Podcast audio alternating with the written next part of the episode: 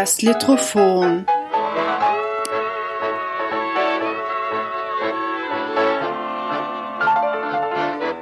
Der Mikropodcast über Literatur in und aus Österreich.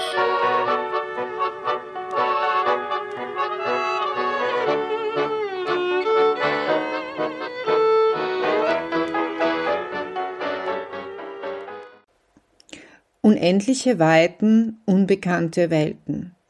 Science Fiction ist ein breites Feld, das sich nur schwer definieren lässt.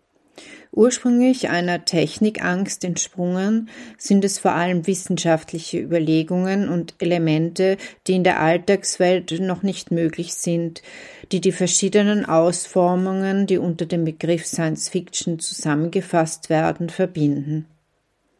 Viele denken vor allem an Krieg der Welten oder Schöne neue Welt, wenn sie an Science-Fiction-Literatur denken. Doch Science-Fiction aus Österreich? Stefan Czernorubi hat für den von ihm im Herbst 2022 im Verlag Ohne Ohren herausgegebenen Band Facetten der Zukunft Autorinnen und Autoren eingeladen, mögliche Zukunftsszenarien zu erschreiben. Science Fiction made in Austria also, die das Mögliche in finsteren und hellen Bildern zeichnet. Ich wollte Näheres darüber wissen und habe mich mit dem Herausgeber Stefan Czernohubi und der Verlegerin Ingrid Boindecker unterhalten. Den Verlag ohne Ohren gibt's ja jetzt schon mittlerweile seit 2013 und der Schwerpunkt war von Anfang an auf dem Besonderen, wie es auf der Homepage so schön heißt. Seit äh, 2009 liegt der Schwerpunkt vor allem auf Dark und Urban Fantasy und Science Fiction. Und da wäre auch gleich meine erste Frage ähm, an die Verlegerin, aber auch an den äh, Herausgeber, was Sie mit Science Fiction verbinden oder was für, für Sie das Tolle, das Spannende an Science Fiction ist. oh, das, das könnte jetzt ein vierstündiger Vortrag werden. Nein, ähm, es ist so, Science Fiction ist bei mir eine Herzensangelegenheit. Ich lese Science Fiction, seit ich klein bin, höre Science Fiction, Hörspiele, seit ich klein bin, bin damit aufgewachsen. Und später kamen dann halt auch grausliche und weniger grausliche Science-Fiction-Filme dazu. Und für mich ist es tatsächlich der Kern von diesem Sense of Wonder, dieses Rausgehen in unbekannte Welten und dieses Erkunden von Dingen, die man nicht weiß oder noch nicht weiß. Also ich weiß jetzt gar nicht, ob sich das von Stefans Eindruck unterscheidet. Ja, tatsächlich ist bei mir die Herangehensweise zu Science Fiction ein bisschen andere gewesen. Ich habe zwar auch Science Fiction gewesen, seit ich klein bin, aber irgendwann habe ich dann mir gewusst, okay, Science Fiction, da steckt immer die Technik mit drinnen. Und äh, dann habe ich mich auch für Technik interessiert und habe dann ein technisches Studium abgeschlossen und äh, habe mich dann dann erst richtig äh, befähigt gefühlt zu sagen, ja, ich kann was über futuristische Welten schreiben, weil ich da ein gewisses Hintergrundverständnis habe für das, was passieren kann und was passieren könnte. Und äh, was mir Science Fiction so gut gefällt, ist einfach, dass es so viele verschiedene Unterarten und Spielarten gibt. Und wie ähm, die Ingrid vorher gesagt hat, äh, sowohl von der klassischen Science Fiction, wo Raumschiffe herumfliegen, über Welten, an denen irgendwie was Grausliches passiert, aber trotzdem mit Aliens und äh, anderen Sachen und bis hin zu einfach äh, alternativen Realitäten, die aber mit Science Fiction gedrängt sind. Es gibt einfach so viele Varianten, die mir gefallen und ja, eine Herzensangelegenheit ist es für mich auch und ich wollte eigentlich immer Science Fiction schreiben und bin über die Fantasy dann irgendwie zu Science Fiction gekommen. Ja, also das ist spannend, weil das auch zeigt, äh, wie, wie wie die Bandbreite von Science Fiction ist. Also wir haben jetzt gehört Technik und, und fremde Welten. Der Band, über den wir jetzt dann sprechen, heißt Facetten der Zukunft. Und dabei begegnen wir in 13 Geschichten möglichen Zukunftsszenarien in Österreich, beziehungsweise sind die Autorinnen und Autoren alle aus Österreich. In den Medien ist Science Fiction aus Österreich, finde ich jetzt aus meiner Sicht nicht so präsent. Aber es gibt sie, wie, wie euer Band zeigt. Ähm, warum denkt ihr, ist, der, ist Science Fiction äh, aus Österreich nicht so präsent? Beziehungsweise wie, wie sieht's aus in der Science Fiction Szene in Österreich? Gibt es da viele Autorinnen und Autoren, die sich äh, mit Science Fiction befassen? Oder ist das eher eine kleine Szene? Da kann Stefan sicher auch noch was dazu erzählen, weil es ja ursprünglich seine Idee war. Aber äh, böse Zungen mögen ja behaupten, wir haben mit den 13 schon alle gefunden, die es in Österreich gibt, die in Österreich Bezug haben. Das stimmt ja. natürlich nicht. es, es, gibt schon noch ein bisschen mehr, ja. Ja, tatsächlich, es gibt äh, schon etliche Science-Fiction-Autoren aus Österreich, Autorinnen auch aus Österreich, die äh, erfolgreich Science-Fiction schreiben, aber die Science-Fiction ist in Österreich nicht sehr präsent, das stimmt. Äh, wenn ein Mark Ellsberg mal einen Roman schreibt, der so Science-Fiction hat, dann wird er erfolgreich. Äh, und äh, wenn wer anderer was schreibt, vielleicht teilweise nicht. Also das ist, das ist ein bisschen unterschiedlich. Ähm, de facto gibt es sehr viele Autorinnen, die sich schon mit Science Fiction beschäftigt haben und äh, immer wieder gerne auf Science Fiction zurückkommen, aber das zum Beispiel nicht als Hauptgenre äh, machen, indem sie schreiben. Also zum ja, Beispiel, wenn ich dich da kurz unterbrechen darf, ja, Stefan, natürlich. das ist ja auch oft eine Etikettengeschichte. Du hast das ja, einleitend so ein bisschen.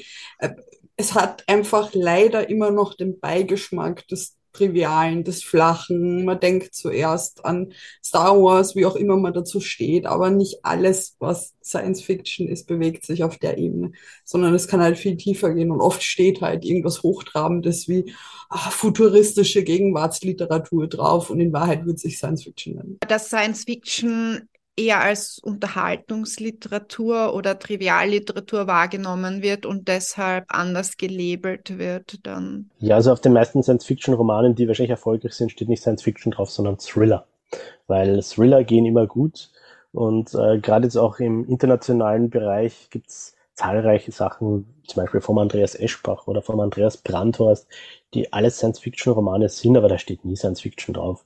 Das sind alles Thriller, das sind halt Nahzukunftsthriller oder Alternativrealitätsthriller, aber vieles davon ist einfach Science Fiction. Und ja, es ist schon ein bisschen ein Etikettenproblem, da hat die Ingrid schon recht. Mhm. Ja, und es wird aber trotzdem viel gelesen, dann eher übersetzt aus dem englischsprachigen Raum. Die, die Science-Fiction-Autorinnen und Autoren aus Österreich, die Erfolg haben, haben die dann mehr Erfolg in Deutschland? Wird um, das ähm. dann in Deutschland mehr gelesen als in Österreich? Oder? Das glaube ich, kann man eigentlich, also ich bin jetzt nicht der Verleger, das, äh, die Ingrid ist die Verlegerin, aber ich muss sagen, da der Markt größer ist in Deutschland und wenn das Buch in Deutschland ankommt und wenn das Buch gut ist, wird es in Deutschland auf jeden Fall mehr gelesen werden als in Österreich. Also das, da bin ich mir ziemlich sicher. Oder sage ich jetzt was ganz Dummes? Nein, gar nicht. Also allein schon dadurch, dass wir die, ich nenne es einmal unromantische Werbemaschinerie in Deutschland mehr haben in der Science-Fiction-Szene, Science-Conventions oder irgendwelche Veranstaltungen, ist das dort halt auch ein bisschen besser und straffer organisiert. Also in Österreich kann man die relevanten Veranstaltungen für Science-Fiction-Fans so an einer Hand abzählen. Und damit ist es relativ schnell erschöpft. Aber ich habe es jetzt im Bestellverhalten bei den Facetten schon bemerkt, dass das Österreich-Thema auch in Österreich mal mehr geht, weil sonst ist unser Hauptmarkt tatsächlich eher Deutschland. Ja, tatsächlich ist es auch so, wir haben einige Autorinnen für das Projekt angesprochen, die sonst in anderen Bereichen bekannter sind, die sich aber sehr wohlfühlen in der Science Fiction, die teilweise auch das, aus der Science Fiction kommen. Gerade jetzt zum Beispiel Andreas Gruber, ähm, der sehr bekannter Thriller und ich meine, ist mal ein richtiger Thriller-Autor ist, äh, hat am Anfang sehr viel Science Fiction und Horror geschrieben, bevor er sich dann eigentlich dem Thriller zugewandt hat. Und er ist immer auch bei solchen Projekten dabei, weil er es gern mag. Aber ja, er hat halt gesagt, er ist mit anderen Sachen erfolgreicher. Und ja, deswegen kann man zwar solche Projekte gewinnen, aber vielleicht, vielleicht können wir da was ändern. Ja, ähm, das wäre gleich meine nächste Frage, warum ihr euch für diesen Österreich-Schwerpunkt entschieden habt. Ja, da fange ich auch mal damit an. Ähm, Grundsätzlich hatte ich das Projekt geplant, eben einfach mal um zu zeigen, dass man in Österreich eine Science-Fiction-Szene hat, die am Leben ist, dass man auch Autorinnen hat, die Science-Fiction schreiben. Und irgendwann ist, bin ich auf die Idee gekommen, ja, ähm, wenn ich das bei einem österreichischen Verlag veröffentliche, kann ich eigentlich auch gleich versuchen, dass ich Autorinnen finde, die in Österreich leben. Also es sind jetzt tatsächlich nicht alles gebürtige Österreicher, aber jeder, jede Autorin und jeder Autor, die mitgeschrieben haben im Buch, leben in Österreich und äh, haben einen Bezug zum Land. Und äh, darum ist es mir dann gegangen zu zeigen, okay, wir haben gute Autorinnen in Österreich, die Science Fiction aber nicht nur auf Österreich beziehen können, sondern auch äh, in einem größeren ähm, Kontext so darstellen können, dass man Leserinnen damit begeistern kann. Mhm. Und ist natürlich spannend, weil es vorher zur Sprache kam, es werden ja viele Lizenzübersetzungen halt äh, gern gelesen. Was für mich ein Knackpunkt war, wo Stefan mit dem Projekt ankam, dass ich es auch nehme, ist, Österreich selber ist ein bisschen unbeackertes Feld. Also ich hatte gleich Visionen davon, wie, wie schaut der Weltraumbahnhof in Meidling wohl aus und, und lauter solche Sachen weil wir kennen diese ganzen Szenarien, die in den USA spielen, vielleicht mal in Großbritannien mit viel Glück, mit ganz viel Glück irgendwo im osteuropäischen Raum, aber der Rest ist relativ unbefrühstückt, was das angeht. Da reden wir noch gar nicht äh, von Science Fiction, die aus ganz für uns ungewohnten Räumen kennt, weil wir einfach nur den angloamerikanischen Raum kennen. Da wir uns mit Österreich halt auskennen, weil wir hier rumsitzen, war das eine ganz gute Wahl, glaube ich. Gehen wir gleich auf den Bahn zu sprechen. Äh, Facetten der Zukunft.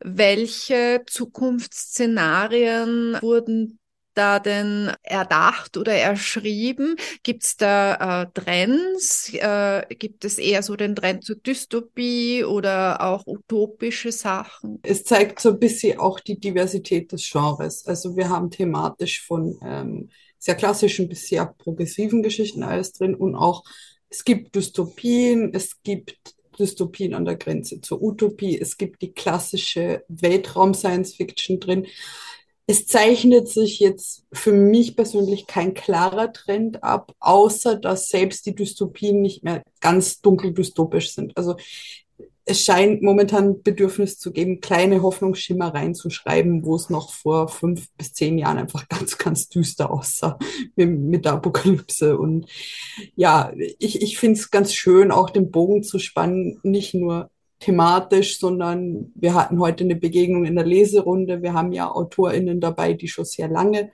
ähm, im Feld der Science Fiction schreiben. Und es sind neben denen in der Anthologie Neulinge dabei, die bestimmt auch ein bisschen wegen diesen AutorInnen ähm, zum Schreiben gekommen sind. Und die sind jetzt nebeneinander in einem Buch und das bestimmt auch so ein bisschen den roten Faden, dass da alles drin sein darf, was die Science Fiction hergibt. Genau, was die Ingrid vorher schon gesagt hat, wir haben viele Autorinnen, die im Bereich tätig sind. Manche, also sehr viele sind auch in Deutschland äh, als Autoren tätig und in Österreich eigentlich eher bekannt für ganz andere Sachen. Zum Beispiel der Leo Lukas ist in Österreich hauptsächlich als Kabarettist bekannt, schreibt aber tatsächlich seit vielen, vielen Jahren für die Reihe Roden äh, hat letztens seinen hundertsten Perry Roden Heftroman äh, fertiggestellt und äh, hat auch früher schon einige Science-Fiction-Romane geschrieben, die auch unter anderem in Wien angesiedelt sind. Und deswegen habe ich ihn auch gebeten, ob er dabei sein will und er war gleich voll mit dabei. Und äh, wir haben etliche Autorinnen, jetzt zum Beispiel jüngere, die mit Perry Roden groß geworden sind und äh, die die Autoren, die auch mitgeschrieben haben, kennen und wie die Ingrid jetzt sagt, eben neben ihnen mitten im Buch stehen und äh, gerade die Facetten abbilden, auch von, von der Herangehensweise, die eben der Altersdemografie entsprechend unterschiedlich ist. Naja, und weil du es vorher gesagt hast, weil Leo halt Kabarettist ist, wir haben tatsächlich sogar auch lustige Geschichten drin. Das, das war stimmt. mal eine gute Tradition. Ich erinnere mich an die, in die 90er, gerade die späten, wo es mal eine ganz ausgeprägte satirische Herangehensweise auch an Science Fiction und tiefgreifende Themen gab. Das ist danach so ein bisschen wieder ausgelaufen.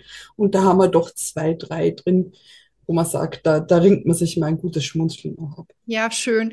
Ingrid, Sie haben vorhin erwähnt, niemand fragt sich, wie der Himmel über Meidling ausschaut. Äh, Gibt es tatsächlich auch Geschichten im Buch, die sich auch mit äh, Österreich als Thema befassen, also mögliche Zukunftserfindungen oder, oder Zukunftsszenarien in Österreich?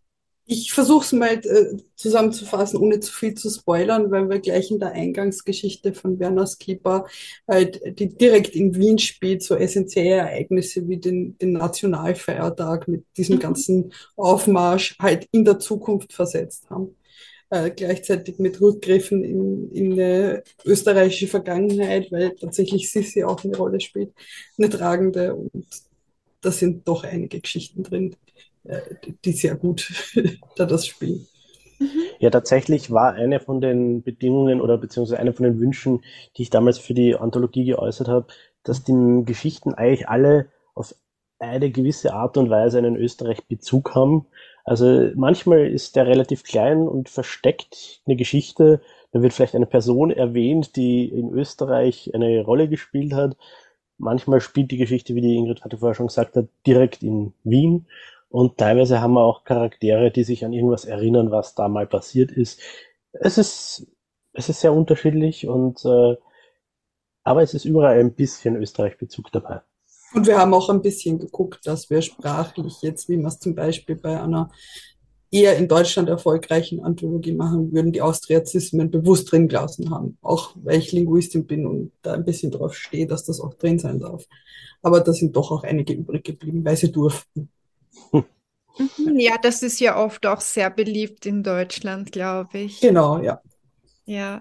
Ja, klingt auf jeden Fall sehr spannend. Ist auch eine Fortsetzung angedacht? Ist das etwas, wo ihr denkt, das wollt ihr vielleicht mit ein bisschen anderen Vorzeichen äh, nochmal äh, probieren? Stefan. Ja, also grundsätzlich hatte ich jetzt tatsächlich mal vor, zu zeigen, dass sich eine österreichische Anthologie realisieren lassen kann im Bereich Science Fiction. Ähm, dass man zeigt quasi, wie vielfältig die Science Fiction sein kann. Ähm, natürlich, wenn wir jetzt ähm, großen Erfolg haben und uns die Leute das so aus den Händen reißen, dass wir sagen, so meine Güte, äh, wir müssen auf die Erfolgswelle aufspringen und da eine äh, andere Idee mit einbringen, die nicht die Facetten der Zukunft ist, sondern ähm, die Abgründe der Science Fiction oder so, die Abgründe der Zukunft, können wir da natürlich was machen. Im Moment äh, habe ich das eigentlich nicht angedacht, das Projekt. Aber wer weiß, wie sich die Resonanz erweist, vielleicht kann da noch was passieren. Ich, ich finde immer, dass solche Anthologien prima Chancen sind. Also egal, ob da jetzt AutorInnen oder demnächst AutorInnen zuhören. Man sollte halt einfach mal versuchen, ähm, mal in sowas reinlesen, gucken, dass ein Erfahrungsunterschied bei AutorInnen nichts drüber aussagt, wie spannend das ist oder wie spannend man sich in einem Genre bewegt. Und bei den Lesenden würde ich echt darum bitten, unterstützt auch kleine Verlage. Wir, sind überall erhältlich, prinzipiell auch gern zu den BuchhändlerInnen einen Kaffee trinken gehen. Wir sind bestellbar. Und wir leben einfach davon, dass sich das auch ein bisschen mundpropagandamäßig wird. Ja, was kann ich dazu sagen? Ähm, wir haben für dieses Buch versucht, äh, Autorinnen, die für die Science Fiction brennen, die teilweise vielleicht vorher noch gar keine Science Fiction geschrieben haben, aber von der wir gewusst haben, die sind begeistert an, an der Thematik, äh, dazu zu überreden und davon zu überzeugen, dass sie da mitschreiben und das haben sie gemacht. Und ich habe auch mit äh, Herbert W. Franke, ähm, das war Science-Fiction-Autor, ein Zukunftsforscher und Visionär, der unter anderem auch in Linz äh, die Ars Electronica äh, mit auf ins Leben gerufen hat, äh, dafür gewonnen, noch das Vorwort zu schreiben für das Buch.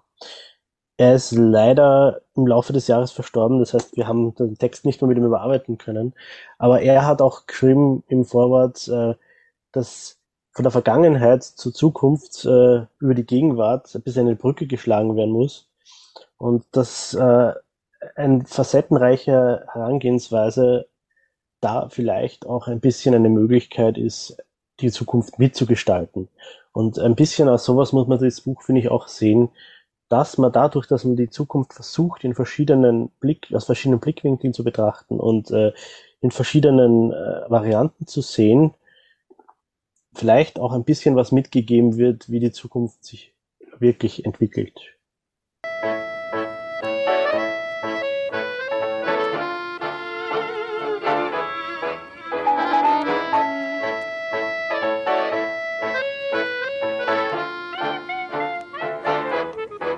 Das war das Hydrophon.